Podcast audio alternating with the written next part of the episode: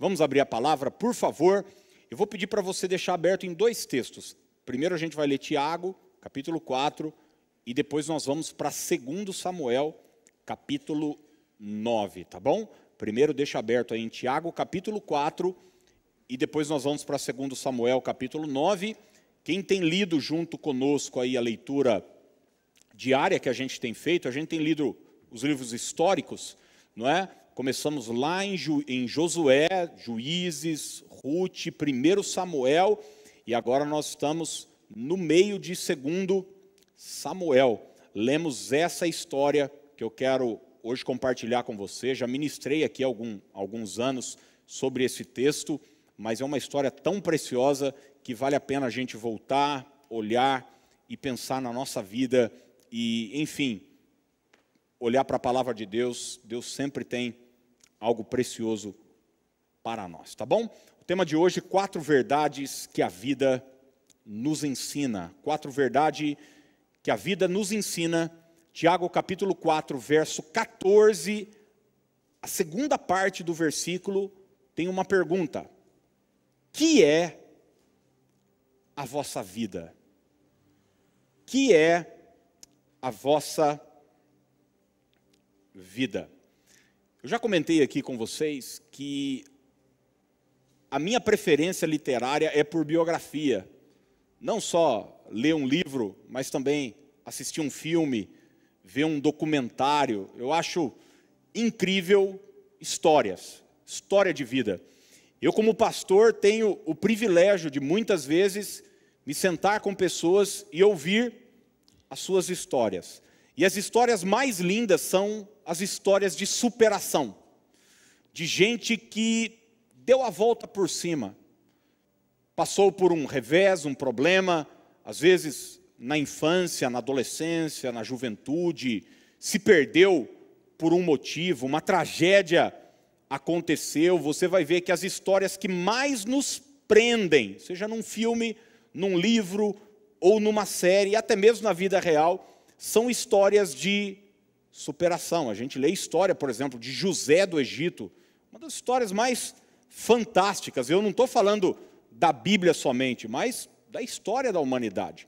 E hoje eu quero olhar com você a história de um jovem, de um jovem que é, passou por um revés dificílimo. É, e eu estou falando de Mefibosete.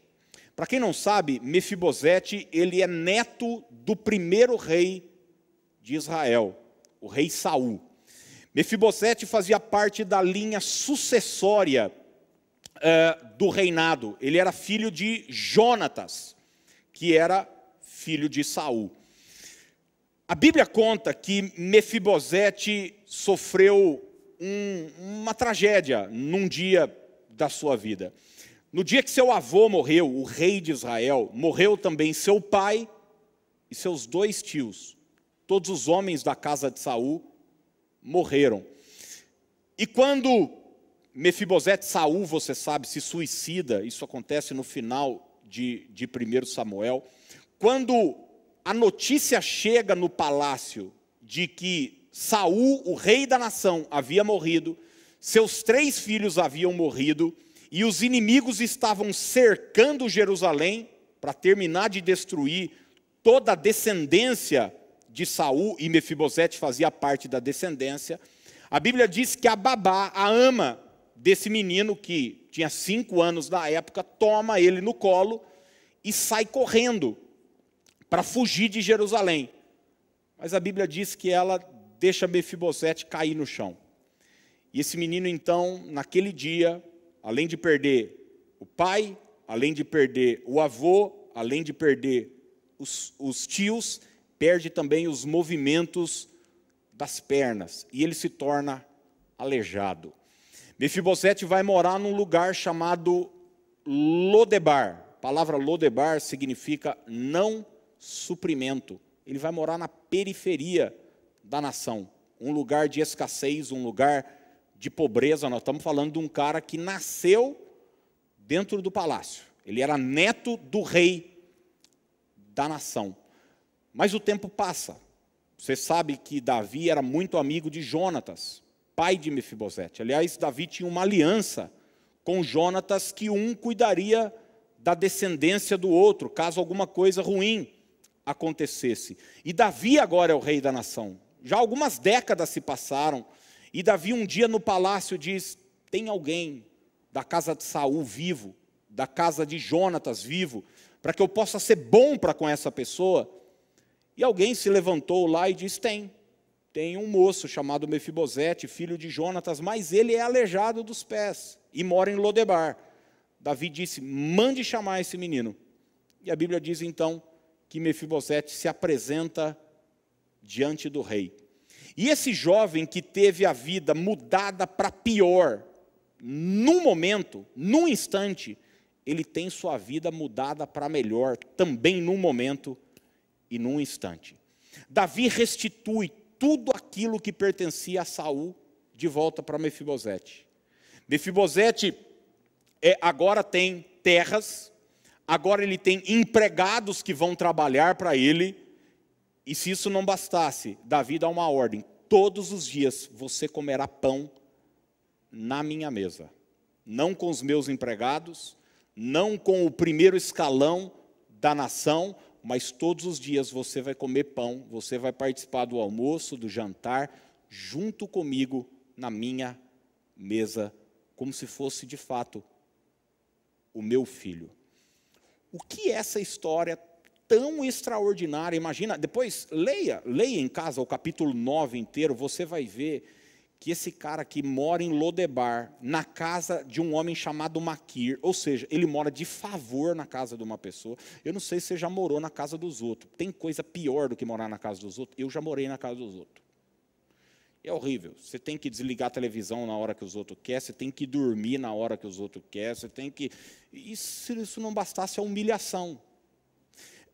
Agora, esse camarada tem, hum, do dia para o outro, terras e terras e terras. Ele tem 36 pessoas trabalhando para ele, plantando naquela terra, colhendo os resultados da semeadura e trazendo lucro para ele. Ele se torna um grande empresário do nada o que essa história, o que essa biografia, o que a vida desse homem nos ensina.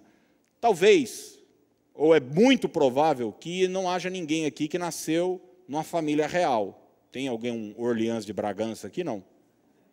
Não, eu acho que não. Mas quem sabe você já viveu alguns reveses na sua vida. Quem sabe você já esteve numa posição melhor do que está hoje. Quem sabe você sofreu alguns contratempos na sua história. Eu quero orar, olhar para essa história e, de uma forma muito objetiva, extrair quatro lições que vão nos ajudar hoje à noite. E a primeira delas é a seguinte: os tropeços fazem parte da caminhada. Vamos falar isso juntos? Diga, os tropeços fazem parte da caminhada. Olha, todos nós caímos um dia. Todos nós. Ou caímos por um erro que cometemos, ou como Mefibosete, caímos porque alguém nos derrubou. E a tragédia é tão grande que você vai olhar para o texto, você vai descobrir que a ama, a babá de Mefibosete, não o derruba de forma proposital. Ela o derruba tentando o salvar. A vida não é uma linha reta. A vida não é um filme que tem um script e as coisas vão sair do jeito que estão lá determinadas. Os problemas acontecem. Você sonhava em casar, casou, estava achando que ia viver feliz para sempre, estava tudo certinho e de repente seu marido ou sua esposa virou a cabeça e uma queda aconteceu. Você teve um filho, você acreditava que ele seria um homem de Deus, uma mulher de Deus, e de repente, num dado momento, ele começa a se envolver com más companhias, e talvez hoje você esteja aqui preocupada com aquele moço, aquela moça que um dia você esteve no altar, consagrando e dedicando ao Senhor. Um tropeço aconteceu em algum lugar. Você abriu um comércio, você achou que ia dar tudo certo, você orou por aquilo, e de repente, no meio da caminhada, aconteceu uma queda. Entenda, os tropeços, as quedas, os acidentes fazem parte da caminhada. Essa é a vida real. Eu não estou falando que é a vida ideal. Às vezes a gente quer tratar a vida, de fato, é, como uma ideia, uma, uma coisa ideal, mas a gente sabe que não é assim.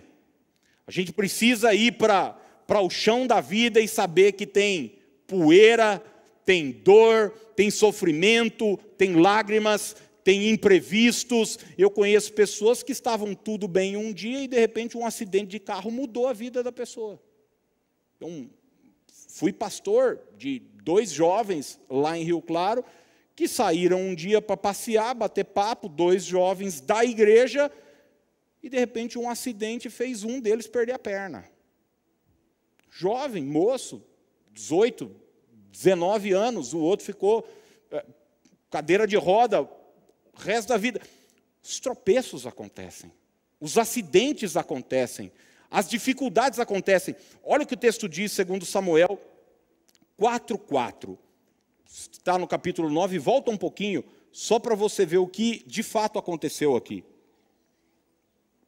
Segundo Samuel 4:4, a NVT traz a seguinte tradução: Jonatas, filho de Saul, tinha um filho chamado Mefibosete que ficou aleijado quando era criança.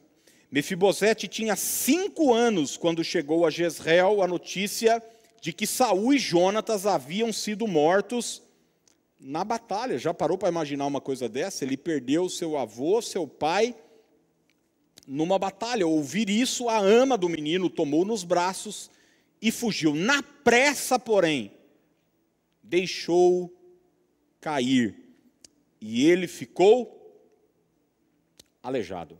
Quem sabe esse fato, essa tragédia, esse acontecimento, talvez eu esteja falando de um divórcio, da perda de um familiar, de a impossibilidade de você, enfim, manter um relacionamento, uma quebra financeira, quem sabe isso te aleijou?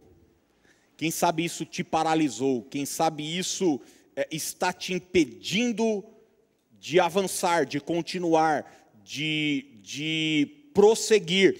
E você sabe, as maiores quedas que nós sofremos não são as quedas que nos ferem fisicamente, mas são as quedas que ferem as nossas emoções, a nossa mente, a nossa alma, e de repente a gente está com a alma paralisada. A gente que tinha sonhos, imagina que o futuro futuro de Mefibosete foi roubado dele. Ele ia ser rei da nação, gente. Agora ele estava morando de favor na casa de uma pessoa. Ele tinha um futuro brilhante pela frente. Agora ele estava vivendo de migalha, de ajuda de alguém.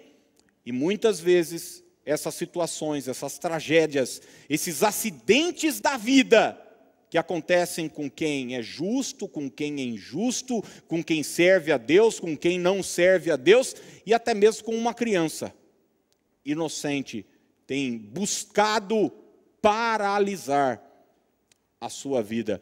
Sabe, um dia, um acidente aconteceu com Moisés também. Diferente de Mefibosete, Moisés provocou aquela queda. Ele viu um hebreu sendo oprimido por um egípcio. Você se lembra o que aconteceu? Moisés foi lá e, de forma abrupta, ele mata o egípcio, esconde na areia, e você vai ver que, ao ser descoberto, Moisés passa os próximos 40 anos paralisado. Aquele homem que nasceu com um propósito, aquele homem que, quando nasce, Deus coloca uma marca nele, uma marca de libertador. Agora tem a as próximas quatro décadas da sua vida completamente paralisadas, resultado de um acidente. Você vai ler a história de Moisés, tentar analisar o emocional de Moisés, é uma das coisas mais interessantes, porque você vai ver os seus complexos dizendo para Deus: eu não sei falar, eu não tenho condições, não vão acreditar em mim. Se eu falar em nome do Senhor, vão perguntar quem é o Senhor e tal. Moisés é cheio de complexo, é cheio de coisa, fruto de um acidente, fruto de uma queda, mas glória a Deus que se Moisés ficou paralisado um tempo sem acreditar em si, Deus continuava acreditando nele. E sabe, e eu quero partir para a segunda lição porque ela vai nos ajudar e muito a entender que a nossa vida não é a nossa queda pontual. E a segunda lição é essa: uma queda revela um momento e não uma identidade. Eu acho que você não escutou, vou, vou repetir. Dá, dá, dá, dá tempo de você entender e agradecer a Deus por isso. Uma queda revela um momento e não uma identidade.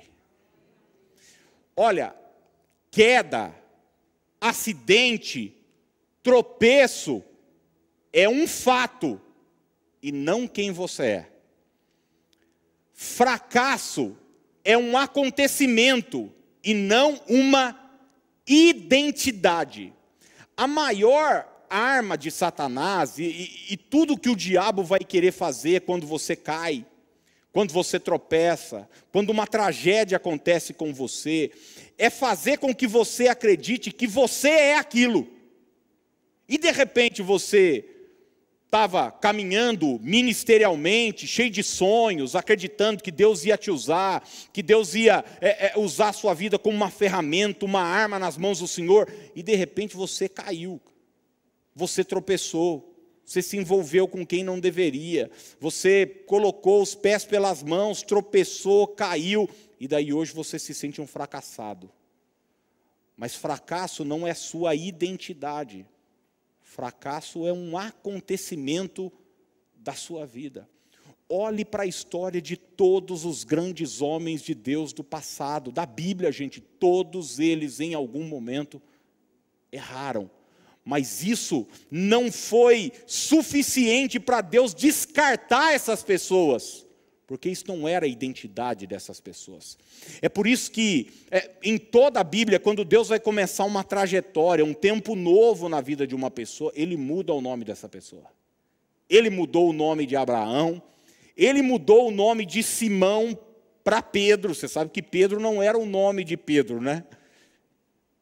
Simão era o nome dele, Jesus passa a o chamar de Pedro e diz: agora você vai ser pescador de homens, e isso acontece com tantos outros homens e mulheres de Deus, porque o Senhor quer que você acredite que o seu passado não precisa ser algo definitivo na sua história. Aquilo que aconteceu foi algo pontual, mas Deus tem algo novo para escrever através da sua vida. O problema, você já ouviu isso, não é tropeçar mas apegar-se à pedra. O problema não é tropeçar, mas é apegar-se à pedra. E quantas pessoas, depois de décadas, continuam abraçadas à pedra que elas tropeçaram? Você vai conversar com elas, elas dizem: Você soube o que aconteceu comigo? Você diz: Nossa, o quê? Tipo, alguma coisa nova? Não, em 92 eu tinha um namorado e ele me deixou. Eu tinha um sócio e ele puxou meu tapete. Meu pai é, me preteriu. Coisas X, Y começaram a acontecer. Muitas vezes nós fazemos de fatos o enredo da nossa vida. Fatos que nos machucaram, fatos que. É, é era, era tudo para que a gente pudesse virar a página e dizer: cara, eu não vou permitir que isso influencie o resto da minha história, eu não vou viver essa dor. Mas quantas pessoas fazem da queda a trilha sonora da sua história? Rejeição, sofrimento, dor, é, enfim, remorso vai ser a, a vida dessa pessoa daqui para frente. E é interessante que Mefibosete vive isso. Vive isso. Ele tem sangue real nas veias, gente. Ele nasceu em berço de ouro, mas não é assim que ele se sente. Olha o que o texto vai dizer em 2 Samuel 9, versículo 8. Porque é o seguinte: Mefibosete é chamado pelo rei, e na hora que ele se apresenta, é, Davi diz o seguinte: cara, você não precisa ter medo, não. Imagina lá, chegando um aleijado no palácio, numa maca. O avô dele tinha sido rei. E não só tinha sido rei, o avô dele tinha perseguido Davi a vida toda. Tentou matar Davi inúmeras vezes. Imagina como está o coração desse moço. Ele pensou, cara, qual é a próxima? Você já acordou pensando assim? Você vem de uma fase de tantas lutas, tantas dificuldades, que até quando uma coisa boa está para acontecer na sua vida, você desconfia. Seu chefe te chama para te dar um aumento, você acha que é para ser mandado embora. Por quê? Porque as quedas da vida, os tombos da vida te afetaram tanto que agora qualquer coisa boa você desconfia.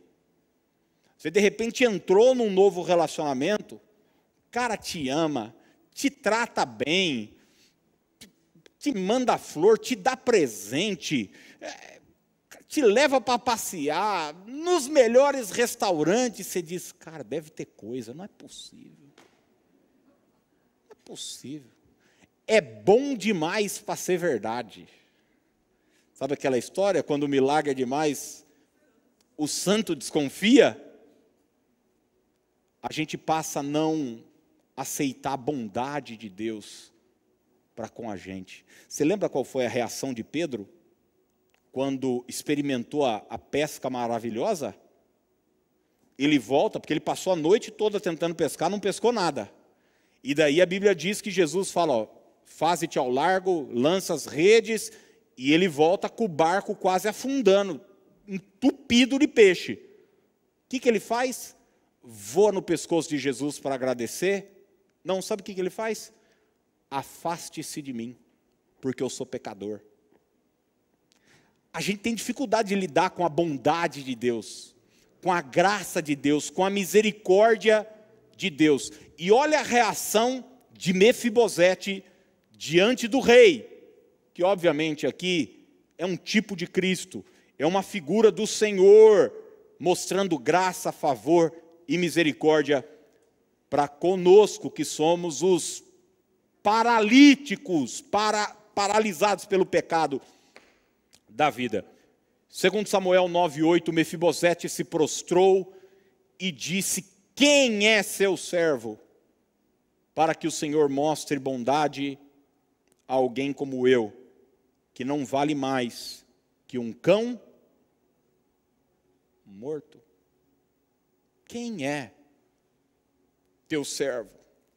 Porque Mefibosete passou a enxergar a sua identidade, o seu valor, não a partir de quem ele era.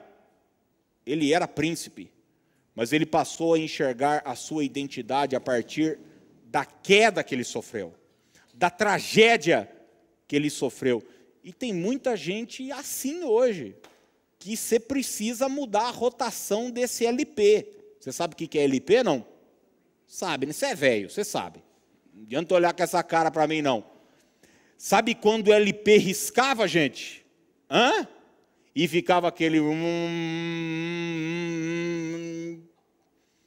Tem gente que está nessa ladainha, cara. Tem anos, tem décadas achando que sua vida se resume à tragédia, à queda, à dor. Mas eu quero dizer para você hoje à noite, para você que está em casa nos acompanhando, Deus tem uma história linda para escrever através de você. Se o mundo, se seus críticos, se Satanás quer jogar na cara o seu passado, Deus tem uma identidade nova preparada para você. Em Cristo, você tem uma nova identidade.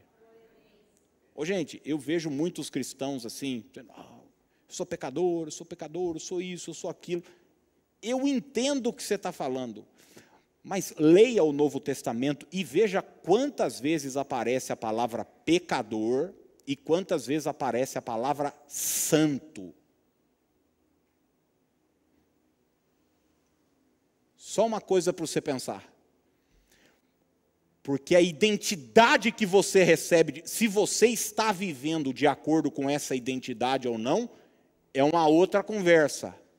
Mas eu quero dizer para você que a sua verdadeira identidade em Cristo não é a identidade de um pecador, mas é o de justificado e santificado por Deus. Entende o que eu estou dizendo, gente? Entende ou não? Se você está vivendo uma identidade de miséria, de dor, de sofrimento, de tristeza, de ansiedade, de depressão, se você abraçou essa identidade, ô gente, eu conheço cristãos que falam, a minha depressão. Eu conheço cristãos que falam, aí eu sou, aí eu sou ansioso mesmo, assim, e tipo, isso não é legal? Nós estamos vivendo num tempo onde é cool é legal ter certas doenças, principalmente as emocionais. Afinal de contas, a gente consegue ter até uma margem de erro para ser sem educação com os outros, tratar os outros mal, e enfim. Mas em Cristo, você tem uma nova identidade em nome de Jesus, abrace essa identidade como sua verdadeira identidade. Não faça do seu erro, da sua queda, do seu tropeço, do acidente que te aconteceu no passado, a sua dor. Abrace a nova história que Deus preparou para você.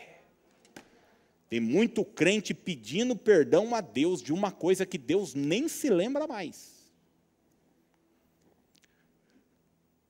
Você pecou, já se arrependeu, já arrumou sua vida, está vivendo uma nova história, mas toda vez que você vai orar, você diz: Senhor, me perdoa, e Deus está olhando, do quê?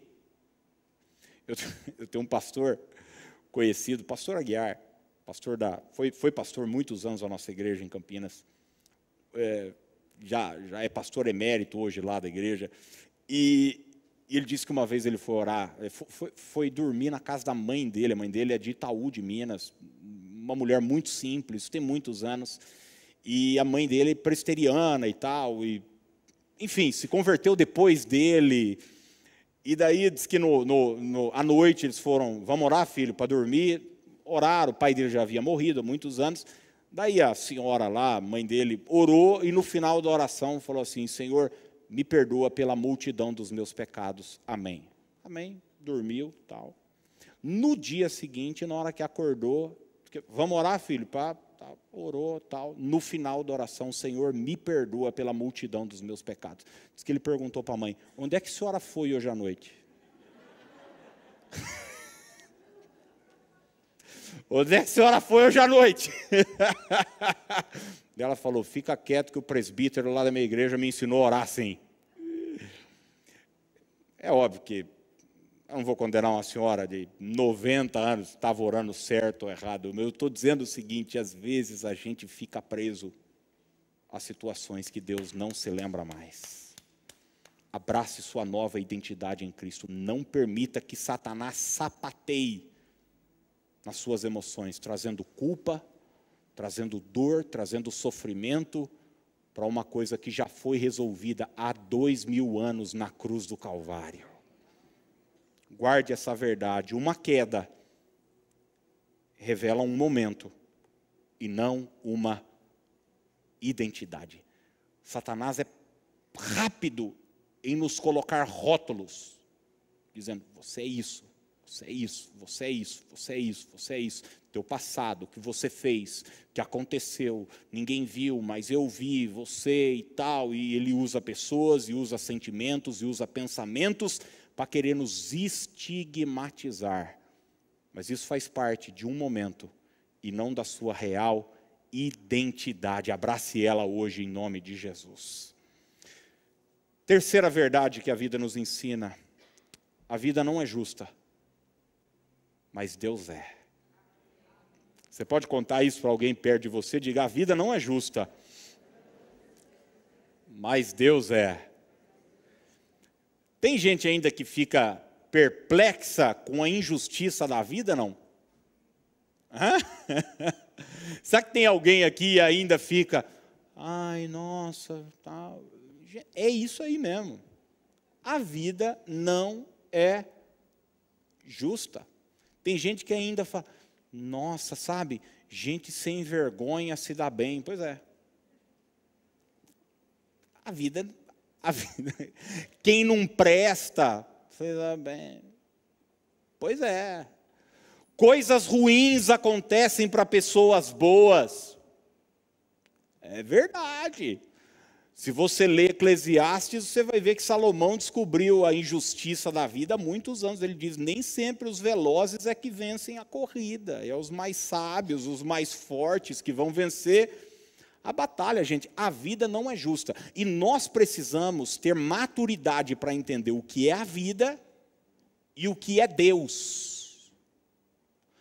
Porque muita gente confunde, achando que tudo que acontece na vida é Deus, é vontade de Deus. Ô, gente, as maiores bobagens que eu já ouvi na minha vida como pastor é em enterro, é em velório, é no meio de tragédia.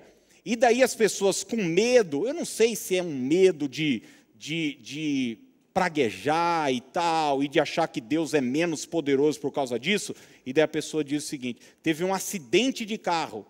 Ela diz, mas é a vontade de Deus. Uma pessoa sofreu um estupro, é a vontade de Deus. E parece que o tempo, a pessoa está enferma, mas tem que aceitar a vontade de Deus. Quer dizer, tudo que é ruim na vida é a vontade de Deus. Já reparou isso? Não. Ô, gente, nem tudo que acontece no mundo, e eu estou para afirmar a você que a maioria das coisas que acontecem nesse mundo não são a vontade de Deus. E isso não faz de Deus alguém menos poderoso.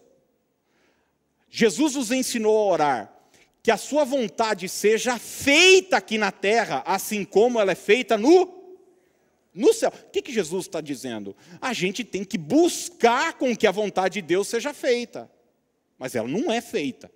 Ela é feita no céu, num outro plano. Então nós precisamos entender que a vida sempre trará suas injustiças. Esse mundo foi contaminado pelo pecado. Então é um mundo de dor, é um mundo de enfermidade, é um mundo de dilemas, é um mundo onde existem coisas incompreensíveis. A vida não é justa. Alguém vai falar que Mefibosete mereceu aquilo? Só que esse é o dilema de todo mundo, gente. Há anos, há milênios. Você se lembra daquele cego de nascença? João capítulo 9. O cara nasceu cego. Imagina só. Daí alguém, os discípulos, estão com Jesus, olham para o moço lá, cego. Qual que é a primeira pergunta? Qual que é a primeira fala dos discípulos? É uma fala, é uma fala de misericórdia, é uma fala de vamos comprar uma bengala para ele, um, um cão guia, vão ajudar esse cara? Não. Qual que é a conversa? Quem pecou? Foi o pai dele? Ou foi ele? O cara nasceu cego. Pecou, chutou a, a, a, a barriga da mãe no ventre. Quer dizer, a gente quer entender que se uma pessoa está mal, é porque ela mereceu aquilo lá. Se uma pessoa está bem, é porque ela mereceu aquilo lá. Gente, a vida não é essa equação matemática que um mais um é igual a dois. Existem coisas que nós não entendemos e nunca vamos entender. Quando eu estava internado no hospital, gente, com leucemia mortal, o que eu ouvi de baboseira? Eu sei que é gente querendo ajudar. Eu sei que é gente querendo dar uma explicação.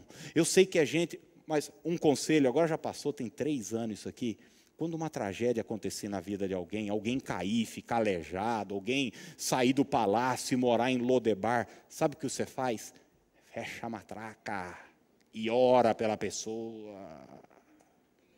Fala nada não, que você vai aumentar a dor dela, entende o que eu estou dizendo ou não?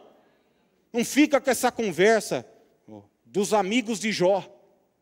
Ô Jó, mas o que, que você fez, hein?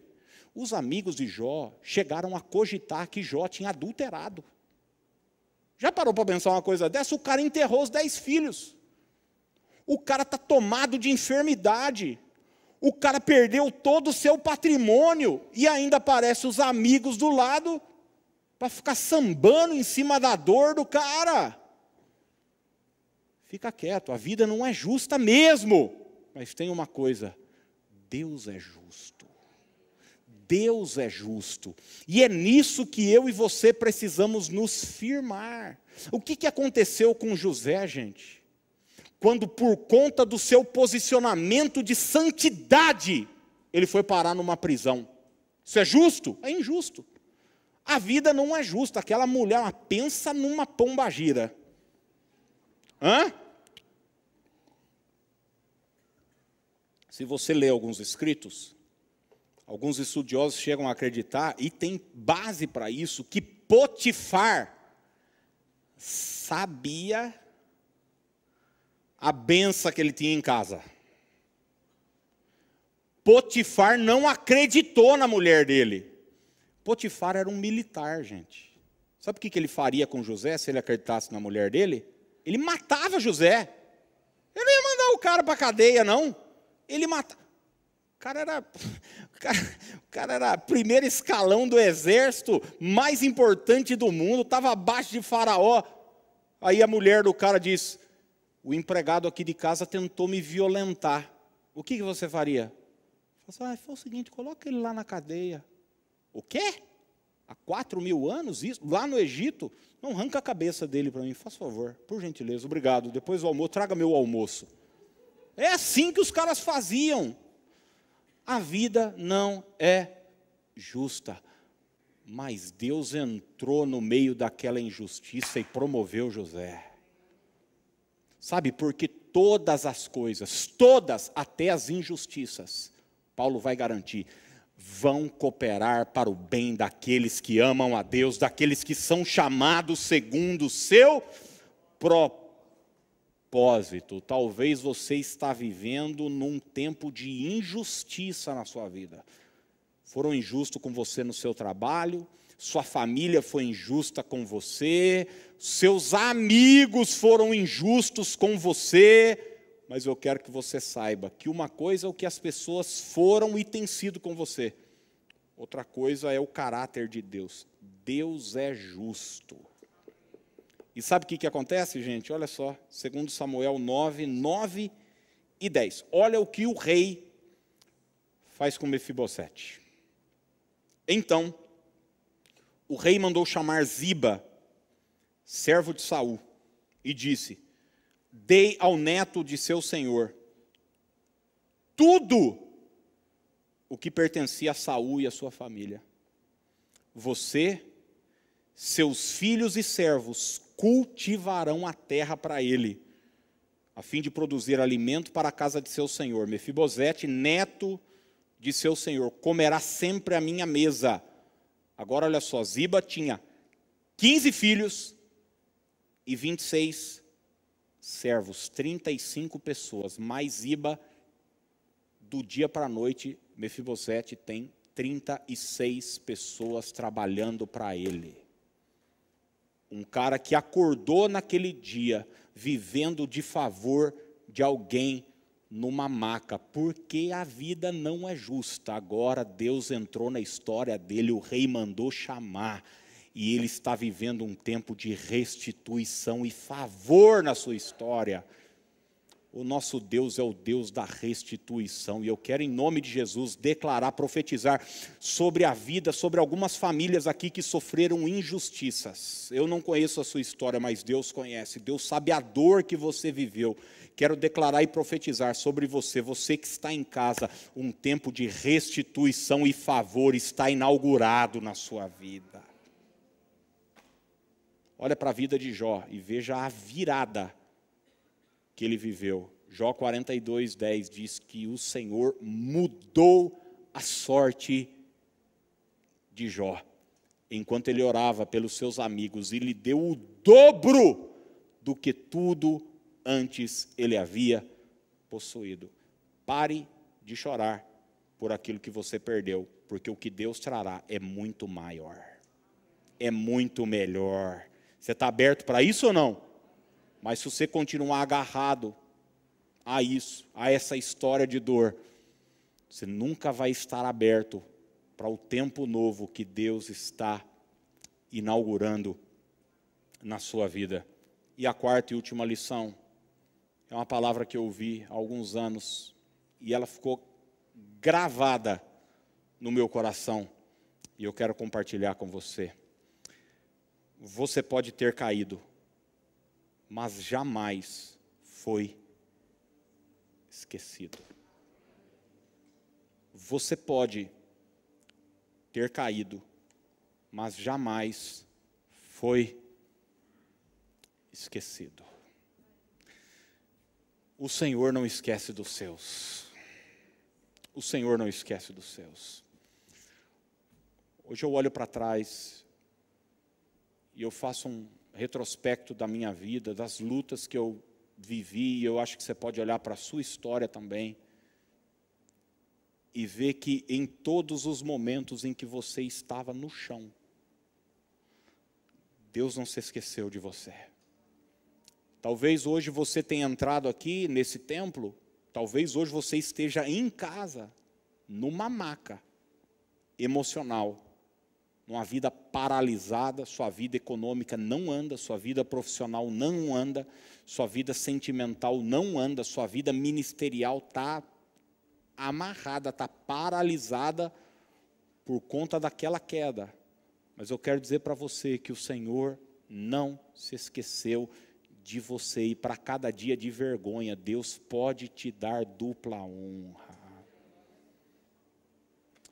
Ah, gente, olha o que o verso primeiro de 2 Samuel 9 diz: certo dia, diga isso comigo, diga certo dia vai chegar o seu dia. Diga para o seu vizinho aí, vai chegar o seu dia, vai chegar o seu dia. Tem um dia certo, tem um momento certo, tem uma hora certa. Quem estava aqui domingo pela manhã me ouviu falar sobre isso. Tem o devido tempo, certo dia. Davi perguntou: resta alguém da família de Saul a quem eu possa mostrar bondade por causa de Jonatas. Você pode ter caído, mas jamais você foi esquecido pelo Senhor. E o que eu acho mais lindo, e eu encerro aqui, que isso não tem a ver com a gente. Isso tem a ver com uma aliança. Isso não tem a ver com o nosso desempenho. O que aconteceu na vida de Mefibosete, essa virada que ele viveu, não tem a ver porque Mefibosete estava precisando. Tem gente que pensa o seguinte: não, Deus vai me abençoar porque eu necessito ser abençoado. Algo vai acontecer na minha vida porque eu preciso que isso aconteça. Deus não age por conta das nossas necessidades, Deus age por conta da aliança que Ele tem conosco, do pacto que Ele tem com a gente. Quem entende o que eu estou dizendo, gente? Você não recebe o salário no final do mês por conta da sua necessidade. Ah, seu chefe olha para você e diz: Você está precisando receber? Não, vocês têm um compromisso. Vocês têm um pacto, você trabalha 30 dias e recebe. Olha o que o texto vai dizer em 1 Samuel, lá agora no, no, no, no livro anterior, verso 3 do capítulo 18. Isso aqui acontece décadas antes de Mefibosete existir. Jonatas e Davi fizeram uma aliança, porque Jonatas o amava como a sua própria alma. A garantia que você tem disso tudo que eu estou falando para você, disso tudo que eu estou pregando hoje à noite, aconteceu aqui, nessa cruz, há dois mil anos. Você sequer existia, mas nessa cruz, Deus fez um pacto, uma aliança, um compromisso comigo e com você. Um compromisso de perdão, um compromisso de restauração, um compromisso de cura, um compromisso de prosperidade, um compromisso de vida abundante. E hoje eu quero que você saia daqui pronto a viver uma nova história, um novo tempo na sua vida. Chega de ficar abraçado a essa maca, a essa dor, a esse tempo de escassez. O rei mandou te chamar hoje. Você não veio aqui à toa, você não está nos acompanhando através desse culto online à toa. O rei foi te buscar na sua Lodebar. Não sei qual é a sua Lodebar, qual é esse endereço de dor, qual é esse fato que tem alimentado a sua dor, a desordem que está a sua alma e a sua vida. Mas hoje o rei te traz para Jerusalém. Seu lugar não é mais Lodebar, seu lugar é no palácio em Jerusalém. A mesa do rei. A mesa do rei. Tem gente que quando pensa em Deus, tem gente que quando Deus o chama, o traz uma palavra, ele é como aquele filho acuado. O pai falou: Quero conversar com você. Quando seu pai falava para você: Quando eu chegar em casa a gente conversa. Hã? Sua mãe falava para você: Deixa seu pai chegar. Hã? O que é que você sentia? Você falava: A trombeta vai tocar o Armagedon vai começar, Terceira Guerra Mundial. Mas eu quero dizer para você hoje que o Pai te reuniu nessa quinta-feira aqui para uma conversa. Mas não é uma conversa de pânico, de medo. Mefibosete entrou naquele palácio, gente, quase mijando na calça. Meu Deus, morri. Um cachorro morto. E às vezes a gente entra na presença de Deus assim, já pensando em punição, em dor. Mas a palavra que Deus tem para você hoje é uma palavra de graça e favor. É uma palavra que vai trazer restituição, cura, provisão para você. Chega de humilhação. Chega desse tempo. Deus tem uma história nova